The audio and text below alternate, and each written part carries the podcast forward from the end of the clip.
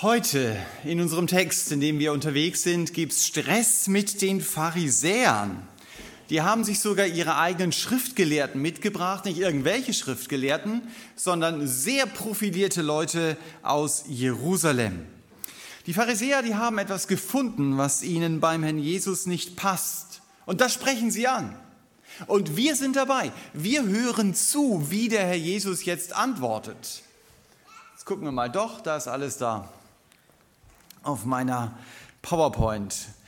Äh, hier seht ihr den Text, um den es geht, Markus 7 ab Vers 1 und wir lesen bis Vers 23. Ein etwas längerer Text, aber es ist wichtig, den Zusammenhang dieses Textes zu verstehen. Da heißt es, und es versammelten sich zu ihm die Pharisäer und einige der Schriftgelehrten, die von Jerusalem gekommen waren. Und als sie einige seiner Jünger mit unreinen, das ist ungewaschenen Händen Brot essen sahen, denn die Pharisäer und alle Juden essen nicht, wenn sie sich nicht sorgfältig die Hände gewaschen haben, indem sie die Überlieferung der Ältesten festhalten. Und vom Markt kommend essen sie nicht, wenn sie sich nicht gewaschen haben. Und vieles andere gibt es, was, zu halt, was sie zu halten übernommen haben. Waschungen der Becher und Krüge und Kupfergefäße. Fragen ihn die Pharisäer und die Schriftgelehrten, Warum leben deine Jünger nicht nach der Überlieferung der Ältesten, sondern essen das Brot mit unreinen Händen? Er aber sprach zu ihnen, Treffend hat Jesaja über euch Heuchler geweissagt, wie geschrieben steht, dieses Volk ehrt mich mit den Lippen, aber ihr Herz ist weit entfernt von mir. Vergeblich aber verehren sie mich, indem sie als Lehren Menschengebote lehren. Ihr gebt das Gebot Gottes preis und haltet die Überlieferung der Menschen fest. Und er sprach zu ihnen, trefflich hebt ihr das Gebot Gottes auf, damit ihr eure Überlieferungen haltet. Denn Mose hat gesagt, ehre deinen Vater und deine Mutter, und wer Vater oder Mutter flucht, soll des Todes sterben. Ihr aber sagt, wenn ein Mensch zum Vater oder zur Mutter spricht, Korban, das ist eine Opfergabe, sei das, was dir von mir zugute gekommen wäre, lasst ihr ihn nichts mehr für Vater oder Mutter tun, indem ihr das Wort Gottes ungültig macht durch eure Überlieferung, die ihr überliefert habt und ähnliches dergleichen tut ihr viel. Und als die Volksmenge wieder herbeigerufen hatte, sprach er zu ihnen, Hört mich alle und versteht. Da ist nichts, was von außerhalb des Menschen in ihn hineingeht, das ihn verunreinigen kann, sondern was aus dem Menschen herausgeht, das ist es, was den Menschen verunreinigt. Und als er von der Volksmenge weg in ein Haus eintrat, befragten ihn seine Jünger über das Gleichnis. Und er spricht zu ihnen, seid auch ihr so unverständig? Begreift ihr nicht, dass alles, was von außen in den Menschen hineingeht, ihn nicht verunreinigen kann? Denn es geht nicht in sein Herz hinein, sondern in den Bauch und es geht heraus in den Abort. Und damit erklärt er alle Speisen für rein. Er sagte aber, was aus dem Menschen herauskommt, das verunreinigt den Menschen. Denn von innen aus dem Herzen der Menschen kommen die bösen Gedanken hervor. Unzucht, Dieberei, Mord, Ehebruch, Habsucht, Bosheit, Arglist, Ausschweifung, Neid, Lästerung, Hochmut, Torheit, alle diese bösen Dinge kommen von innen heraus und verunreinigen den Menschen. Soweit Gottes Wort. Wir wissen jetzt also, um was es geht. Die Jünger haben sich vor dem Essen die Hände nicht gewaschen und deswegen waren die Hände kultisch unrein und logischerweise auch alles, was sie mit diesen Händen gegessen haben. Das Essen konnte noch so rein sein, wenn sie es mit ihren Händen angefasst haben, dann war es unrein. Das heißt, die Jünger haben sich nicht an die Überlieferung der Ältesten gehalten und das hat die Juden massiv gestört. Und deshalb sprechen sie nicht einmal die Jünger selbst an. Also, warum machst du das denn so? Nein, sie gehen zu Jesus und sie sagen, Jesus, deine Jünger, weil sie einfach den Eindruck hatten, dieses schlechte Benehmen der Jünger, das muss man gar nicht an den Jüngern festmachen, sondern an ihrem Lehrer, der bringt es ihnen so bei. Der bringt es ihnen bei, nicht auf die Überlieferung der Ältesten zu hören. Und das ist ihre Frage. Hey, warum halten deine Jünger nicht die Regeln ein? Der Jesus antwortet ihnen hier sehr grundsätzlich auf diese Frage und er zeigt ihnen auch, sie leben mit ihren Regeln mit ihrem ganzen Regelpaket am Willen Gottes vorbei. Und deswegen habe ich die Predigt mit dem Satz überschrieben, Regelion oder Herzenssache. Den Begriff Religion habe ich übernommen, fand ich relativ gut oder sehr passend, weil er ausdrückt, meine ganze Religion, meine Nachfolge, meine ganze Religion, meine Nachfolge besteht darin, dass ich irgendwelche Regeln halte. Diese Regeln waren ja gut, auch die Regeln, um die es hier geht. Corona-Zeiten hören wir das immer wieder. Und dass du deine Hände wäscht. Die Juden haben das über die Jahrhunderte gemacht. Und im Mittelalter vor allen Dingen haben sie dadurch den Erfolg gehabt, in Anführungsstrichen, dass sie lange nicht so häufig krank wurden oder nicht so schwer erkrankt sind wie ihr Umfeld. Das hat ihnen sogar relativ viel Misstrauen eingebracht, dass man gesagt hat, warum geht es denen so viel besser als uns? Das Geheimnis war ganz einfach. Sie haben sich immer wieder die Hände und sonst alles andere auch noch gewaschen. Und das haben sie auch hier getan. Das Problem waren also nicht diese Regeln, das Problem ist das Wertesystem, das an diesen Regeln hängt. Wenn du deine Hände wäscht, dann gefällt das Gott. Und wenn du deine Hände nicht wäscht, dann gefällst du Gott nicht. Das war ihr Denken. Das war das, was sie bewegt hat. Und es ist ja so, Regeln geben mir Sicherheit. Wenn ihr mit dem Auto heute Morgen hierher gekommen seid, dann schätze ich mal, dass ihr auf der rechten Seite gefahren seid. Ich weiß, es gibt schnelle Fahrer unter euch, äh, aber vielleicht sind einige doch eher rechts gefahren. Rechts auf jeden Fall weiß ich, kommen mir nicht so viele Leute auf meiner Fahrbahn entgegen. Wenn ich links fahre, dann kann das häufiger der Fall sein. Das ist eine Regel. Und diese Regel gibt mir Sicherheit. Und das, was die Pharisäer hier gedacht haben, ist, wenn ich diese Regeln halte, dann bin ich bei Gott gut angesehen. Also diese Regel gab ihnen hier Sicherheit. Und es ist ja tatsächlich so, dass Gott einige Regeln in der Bibel gegeben hat. Das kann ich dann auch entsprechend nachlesen. Aber die Regel, um die es hier geht, in Markus 7, die finden wir natürlich nicht im Alten Testament. Das waren Regeln, die haben sie aus ihrem mündlich überlieferten Gesetz eben übernommen. Und das Problem der Pharisäer und vielleicht auch das Problem von vielen Gemeinden ist, dass diese Regeln mit der Zeit einen größeren Stellenwert einnehmen als das Wort Gottes selber.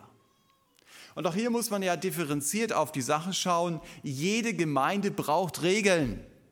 Also wann ein Gottesdienst anfängt, haben wir geregelt. Das spart euch, dass ihr schon um 6 Uhr hier steht und immer denkt, ey, wann fängt denn das an? Ja, oder wie man hier so sitzt, neuerdings oder seit einigen Monaten, das, das muss man irgendwie regeln. Auch das Miteinander in der Gemeinde. Zu manchen Sachen musst du sagen, wir machen das so und so. Das ist ja alles nicht schlecht. Das Problem fängt da an, wo diese Regeln Messinstrument werden für mein geistliches Leben.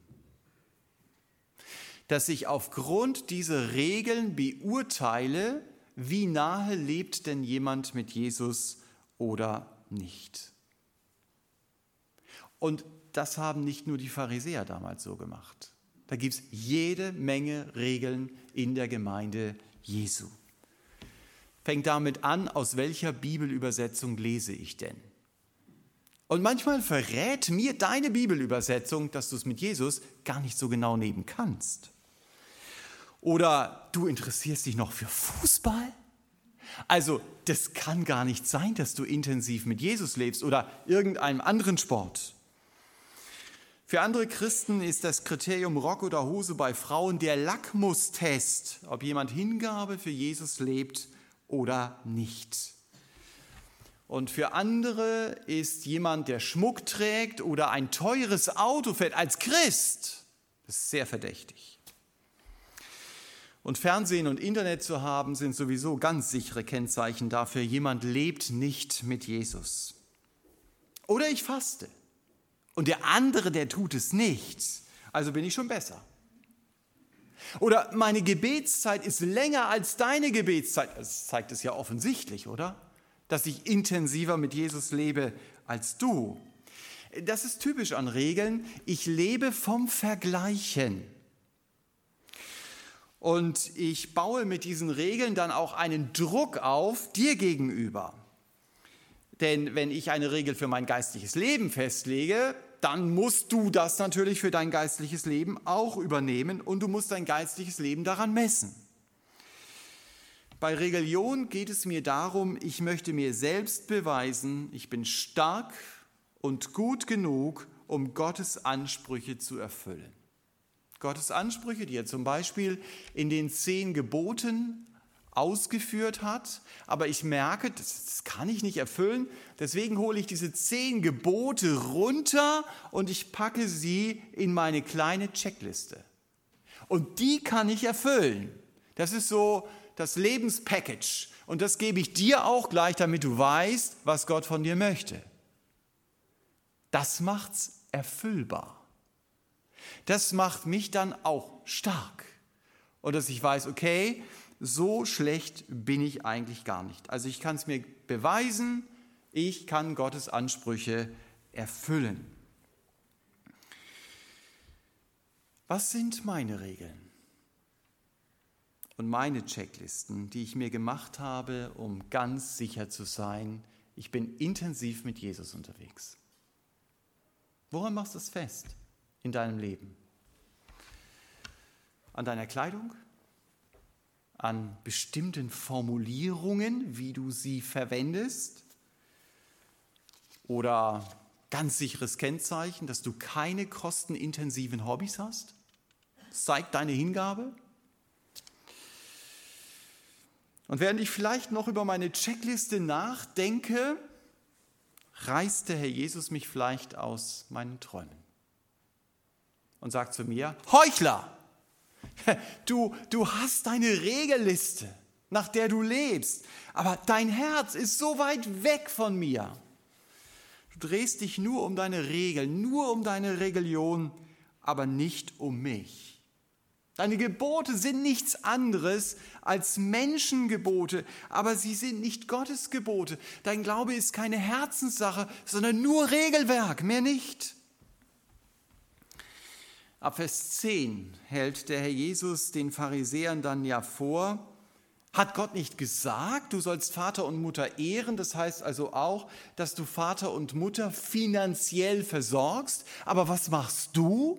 Du sagst, okay, ich habe hier Vermögen auf meinem Sparbuch und das spende ich dem Tempel. Korban. Es ist Gott geweiht. Und deswegen ist es dann nicht mehr meinen Eltern geweiht. Die können dann betteln gehen, aber ich bin der Großspender.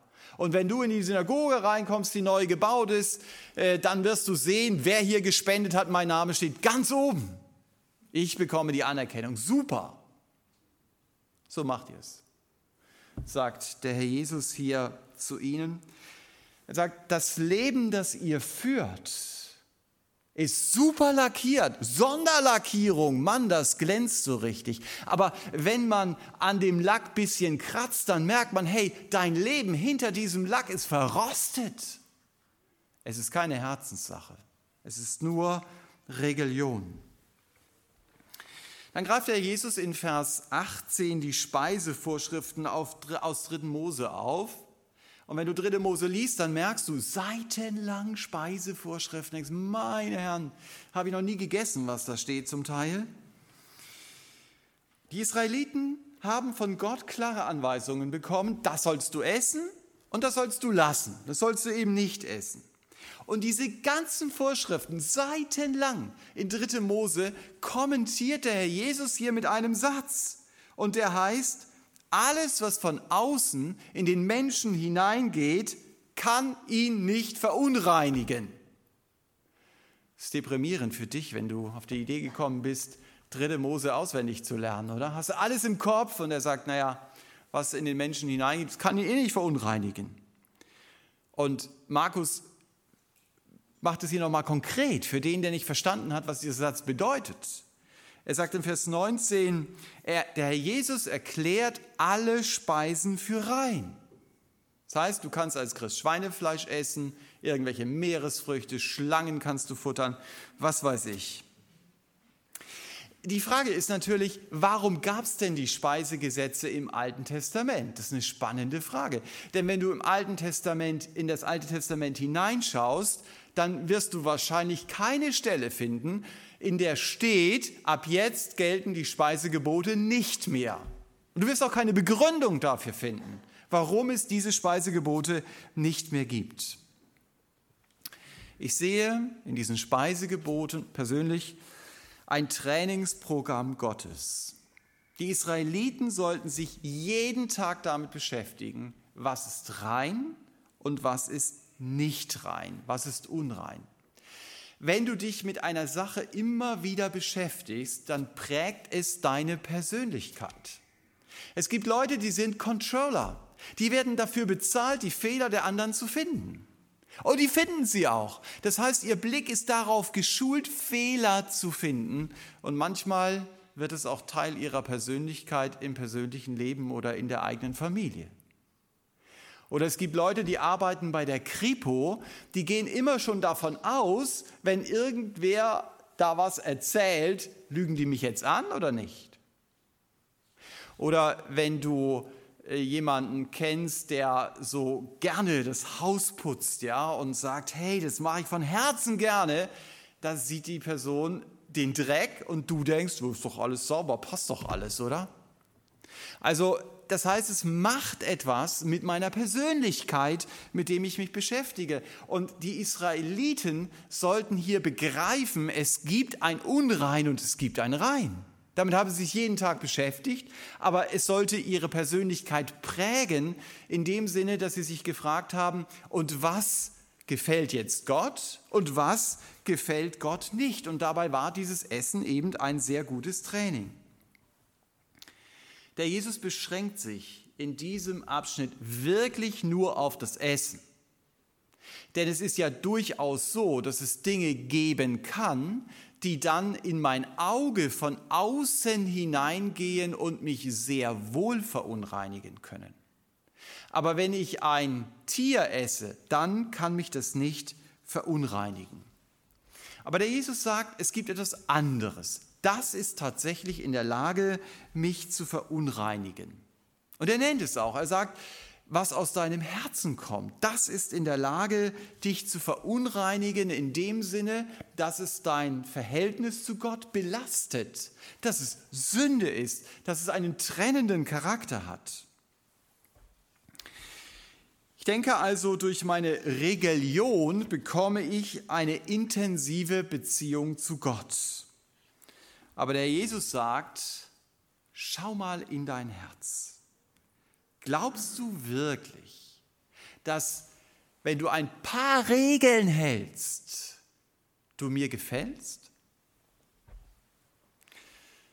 In Kapitel 7, Vers 21 redete Herr Jesus nicht nur von irgendeinem Herzen, so ganz allgemein, sondern er redet von meinem Herzen. Wenn er vom Herzen redet, dann meint er damit, was motiviert dich, in deiner innersten Persönlichkeit.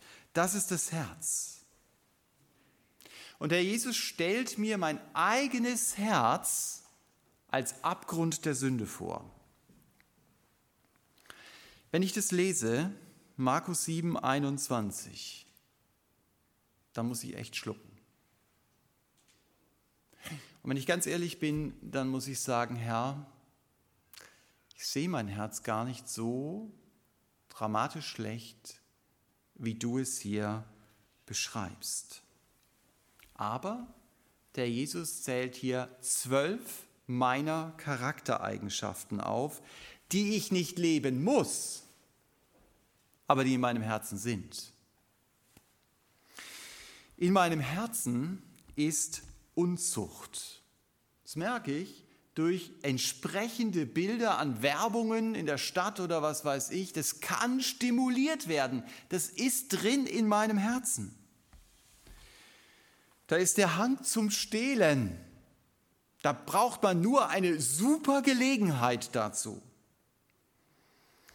Oder Mord, vielleicht mal in Klammern, in Gedanken, wenn mich jemand ungerecht behandelt oder mir richtig gegen den den Karren fährt, dann, dann kann das mal richtig explosiv werden bei mir. Äh, und die Gedanken, die fallen dann eigentlich schon unter das Strafgesetzbuch. Ich bin fähig zum Ehebruch. Wenn eine Frau das darauf anlegt, dann kann ich für mich nicht die Hand ins Feuer legen. Finanzen können so schnell die alleinige und einzige Grundlage meiner Entscheidung werden. Auch wenn der Herr Jesus sagt, merkst du denn nicht, wie, die, wie der Hochmut dich vor sich hertreibt, äh, wie, der, wie die Habsucht äh, dich vor sich hertreibt. Ich war schon manches Mal erschrocken darüber, wie viel Böses ich anderen wünschen kann und welche hinterlistigen Gedanken sich mir aufdrängen wollen. Ich traue es mir zu sehr ausschweifend zu leben, hätte ich das Geld und die Möglichkeit dazu. Und ich kann mir vorstellen, dass mein Neid es nicht zulässt, mich über den Erfolg der anderen zu freuen. Ich merke auch, über andere zu lästern, dazu muss ich keinen Volkshochschulkurs belegen. Also wie funktioniert denn das? Ja, in sechs Einheiten. Das, das kann ich. Das ist drin in meinem Herzen. Genauso wie der Hochmut oder die Arroganz, die sich für was Besonderes hält. Da, da, greift man irgendeine Sache raus und das findet man ganz toll und das kann der andere nicht. Und deswegen bin ich natürlich so viel besser oder was weiß ich wie der andere. Von außen betrachtet sagt man, das ist ein bisschen Mischugge, oder? Aber so, so bin ich. Und die Torheit, die steckt auch in mir. Von Torheit heißt es einmal in Psalm 14, der Tor spricht in seinem Herzen, es ist kein Gott. Das sage ich zwar nicht, aber ich treffe Entscheidungen, da bete ich gar nicht mal. Das mache ich einfach so. Genauso wie die Toren es machen. Im Psalm 14. Wie geht es dir dabei, wenn du diese Worte liest in Markus 7, die dir vielleicht auch dein eigenes Herz zeigen. Entdeckst du diese Fähigkeit der Sünde auch in deinem Leben? Der Jesus zeigt mir mein Herz nicht, um mich fertig zu machen, sondern er zeigt mir mein Herz, damit ich erkenne, ich bin viel schlimmer, als ich es gedacht habe. Und diese Fähigkeit zur Sünde fällt doch nicht ab von mir wie so ein alter Anzug in dem Moment, in dem ich zu Jesus komme und er Herr meines Lebens wird. Indem ich sage, bitte vergib du mir meine Schuld. Paulus beschreibt diese konkreten Sünden, von denen der, Paul, der Herr Jesus hier redet, als Fleisch. Im Englischen wird Fleisch übersetzt mit the sinful nature. Also die sündige Natur, die ist da in meinem Leben, die, die löst sich nicht auf. Die ist wie so ein Löwe, der an einem Wasserloch liegt, sprungbereit, bis die nächste Antilope um die Ecke gebogen kommt. Die Überschrift über unseren Text heißt ja Regelion oder Herzenssache. Gott will mein Herz. Mein Glaube soll Herzenssache werden. Gib mir mein Sohn oder du könntest auch sagen, meine Tochter, dein Herz. Das lesen wir in Sprüche 23, Vers 16. Und der Herr Jesus sagt, das größte Gebot ist es, Gott zu lieben. Du könntest das auch anders formulieren. Das größte Gebot ist es, Gott dein Herz zu geben. Wem gehört mein Herz? Ohne jetzt einen Regelkatalog aufstellen zu wollen. Es gibt vielleicht Kennzeichen, das können Kennzeichen sein, es müssen keine Kennzeichen sein, dass ich mich selber frage, wem gehört mein Herz? Ich habe hier einige Handybilder.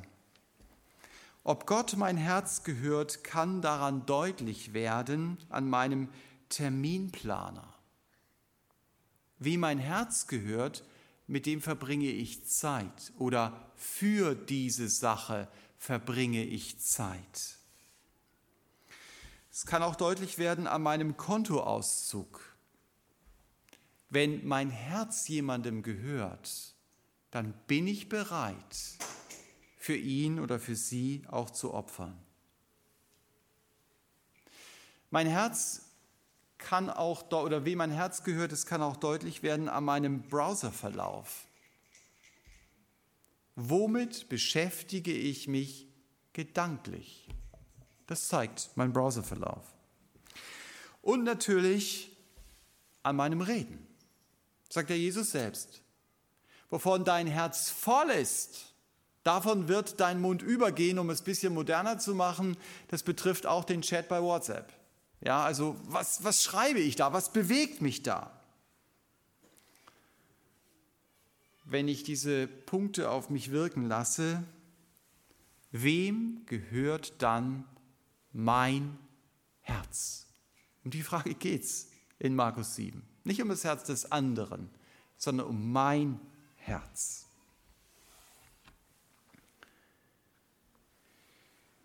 Die Bibel konfrontiert mich in Markus 7 also mit Gottes Anspruch. Und dieser Anspruch heißt, gehört dein Herz mir.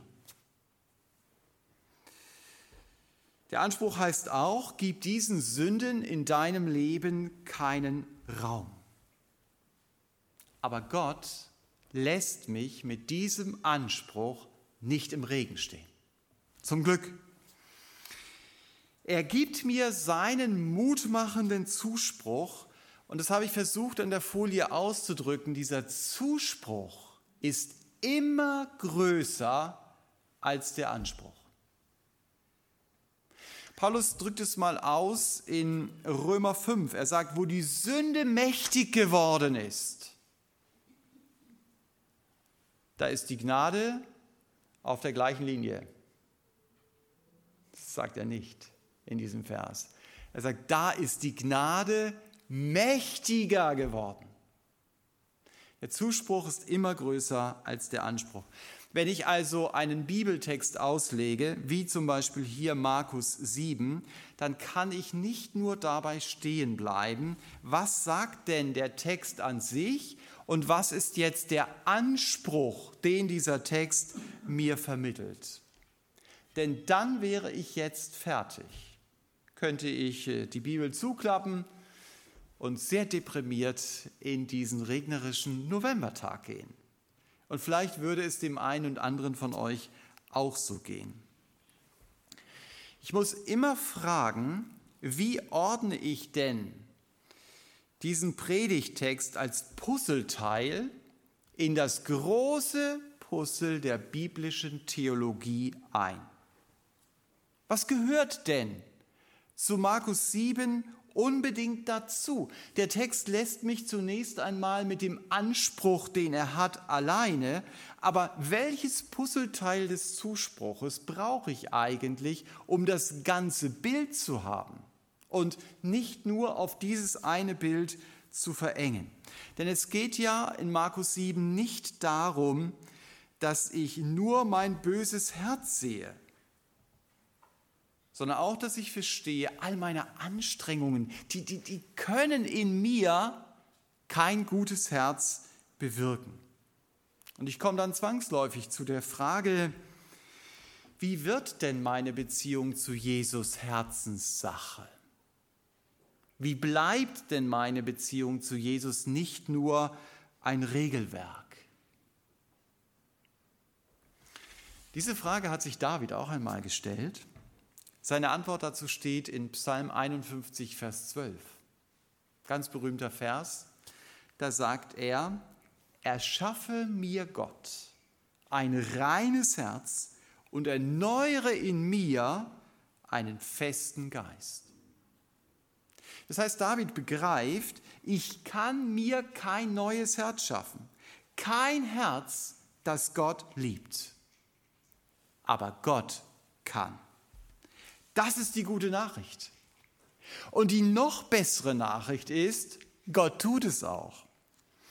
Das lesen wir schon in Hesekiel 36. Da ist vom neuen Bund die Rede und wir haben zum Beispiel in Hebräer 8 die Texte zitiert, die vom neuen Bund reden. dass wir sicher sein können, das betrifft auch uns als Gemeinde und nicht nur Israel. Und in Ezekiel 36, ab Vers 26 heißt es, und ich werde euch ein neues Herz geben und einen neuen Geist in euer Inneres geben.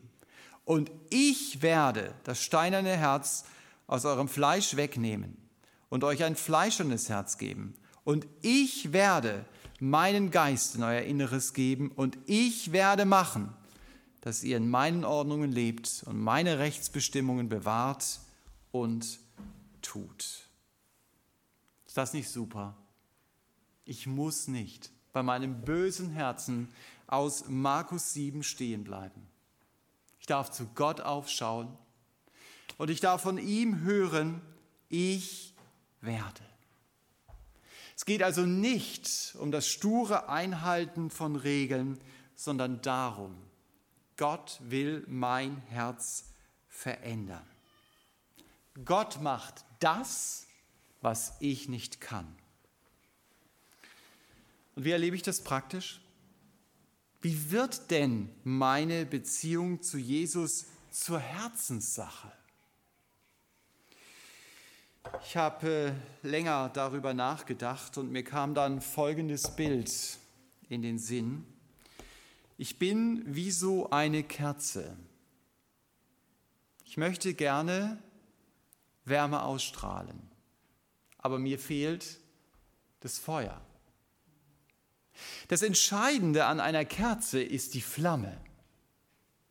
Also niemand wird diese Kerze jetzt auf seinen Tisch stellen und sagen, wow, ist das atmosphärisch gut, ja, das ist ja richtig gemütlich. Also Männer können das vielleicht, aber ich glaube Frauen nicht. Können sich selber manchmal eine in die Tasche lügen. Also das Entscheidende ist einfach die Flamme. Und diese Kerze, die kann machen, was sie will, die kann sich auf den Kopf stellen, die kann keine Flamme aus sich selber bringen, das funktioniert nicht.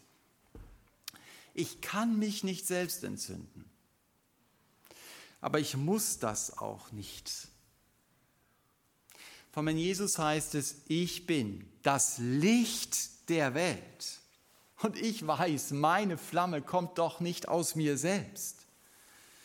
Und auch nicht, wenn ich mich noch so sehr anstrenge. Meine Flamme kommt von außen. Und damit meine Beziehung zu Jesus Herzenssache wird, darf ich mit meinen leeren Händen zu meinem Jesus kommen und ich darf sagen, bitte entzünde du diese Flamme in meinem Herzen. Gott will mich mit seiner Flamme beschenken. Und ich kam in diesem Zusammenhang auf ein Lied, das ich jahrelang schon kenne, aber ich habe es nie unter dieser Perspektive gesehen. Dieses Lied kann wirklich eine Gebetshilfe sein. Das Lied von Bertha Schmidt-Eller. Da heißt es, zünde an dein Feuer, Herr, im Herzen mir. Hell möge es brennen, lieber Heiland dir was ich bin und habe, soll dein eigen sein, in deine Hände schließe fest mich ein. Das darf ich beten. Und darf erleben, wie Gott einfach mir auch seine Flamme schenkt. Und dann kommt ja der zweite, der triumphierende Teil des Liedes, der deutlich macht, nicht ich kann die Flamme entzünden. Gott ist die Quelle des Lebens und der Freude Quell. Du machst das Dunkel meiner Seele hell, du hörst mein Beten, hilfst aus aller Not. Jesus mein Heiland, mein Herr und Gott. Da merkst du, wie das aufgeht. Ja, das ist die Lösung, dass er mir seine Flamme schenkt. Also hier hat jemand begriffen, die Flamme des neuen Herz kommt nicht von mir, das kommt von Gott. Und ich darf beten, schenk mir diese Flamme. Und nach der Bitte kommt Bleibe. Der Jesus hat mal gesagt, bleibt in mir. Und Und wenn ihr in mir bleibt, dann bringt ihr viel Frucht, um dieses gleiche Bild zu bemühen. Diese Kerze, sie bleibt in dem Glas. Sie kann natürlich auch außerhalb des Glases, wird die Flamme brennen, aber wenn du sie in den Wind hältst, dann wird sie nicht ihre volle Leuchtkraft entfalten können. Wenn sie im Glas bleibt, schon. Bleibe in Jesus, bleibe im Glas, damit die Flamme des Herrn Jesus hell brennen kann, indem ich mit ihm rede, indem ich fokussiert auf ihn bleibe und ich bleibe fokussiert auf den Herrn Jesus, indem ich immer wieder darüber nachdenke, was hat dieser Herr für mich getan? Er hat den Himmel verlassen. Er hat sein Leben für mich hingegeben. Er hat mich zu Tode geliebt. Größer kann Liebe nicht sein. Wenn mein Glaube Herzenssache wird, dann steht nicht das Tun und das Arbeiten im Mittelpunkt, sondern der Herr selbst. Und dann wird sich alles um ihn drehen. Glaube wird zur Herzenssache, indem ich bete, indem ich bleibe, aber auch indem ich mein Licht leuchten lasse oder wenn du ein weiteres B brauchst, dann nimmst du einfach B-Leuchte. Lasst euer Licht leuchten vor den Menschen, damit sie eure guten Werke sehen und euren Vater im Himmel preisen. Das sagt der Jesus in Matthäus 5. Und das kann ich nur machen, indem ich zur Seite trete und den Herrn Jesus durch mich leben lasse, indem ich immer wieder sage, Jesus, ich kann das nicht, aber danke, dass du es kannst, dass ich auf den anderen zugehen kann, auch wenn in meinem Herzen ganz viel Ablehnung ihm gegenüber ist und ich ihm ganz freundlich die Hand geben kann. Dass ich, wenn der andere mich mit seinem dummen Gerede wieder aufregt, ich sage, Herr, du kannst es schenken, sachlich zu bleiben und nicht explodieren zu müssen. Du in mir bist derjenige, der sachlich ist. Und dann wird mein Umfeld merken, hey, der lebt ja aus einer anderen Kraft. Sie werden die guten Werke, so wie der Jesus es hier sagt, sehen und sie werden den Vater im Himmel dahinter entdecken und ihn preisen, weil sie das Leben des Herrn Jesus in mir entdecken. Sie werden merken, für mich ist Glaube nicht nur Religion, sondern Herzenssache. Und darum geht es dem Herrn Jesus in meinem Leben. Amen. Ich möchte noch beten am Schluss. Herr Jesus, danke dafür, dass wir nicht auf Regeln fixiert bleiben müssen, sondern dass wir begreifen können, dein Zuspruch ist immer, immer, immer größer als jeder Anspruch, den du in deinem Wort zeigst, weil du die Kraft gibst und die Kraft bist, das zu leben, wovon du redest. Danke, Herr, dass wir deshalb hoffnungsvoll auch in diesen Tag hineingehen dürfen. Amen.